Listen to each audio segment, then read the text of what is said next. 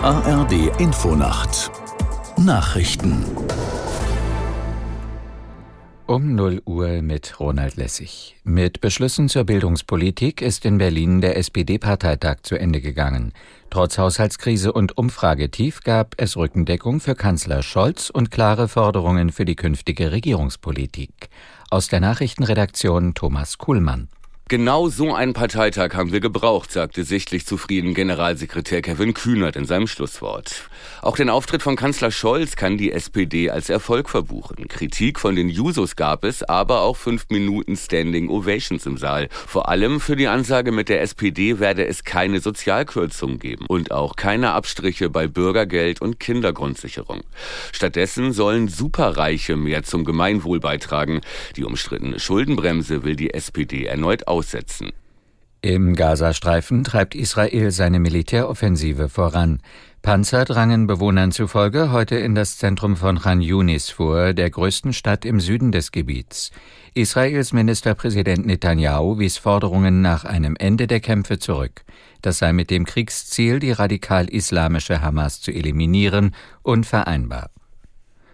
US-Präsident Biden hat den ukrainischen Präsidenten Zelensky für Dienstag zu einem Besuch ins Weiße Haus eingeladen. Damit wolle Biden die Unterstützung der USA für das ukrainische Volk unterstreichen, teilte das Weiße Haus mit. Die Präsidenten wollten den dringenden Bedarf der Ukraine erörtern und auch über eine Fortsetzung der US-Hilfe sprechen.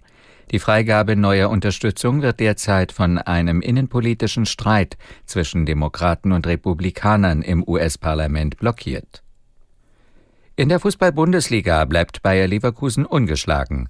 Die Leverkusener holten im Spitzenspiel in Stuttgart ein 1 zu 1. Aus der Sportredaktion Hendrik Lückhoff.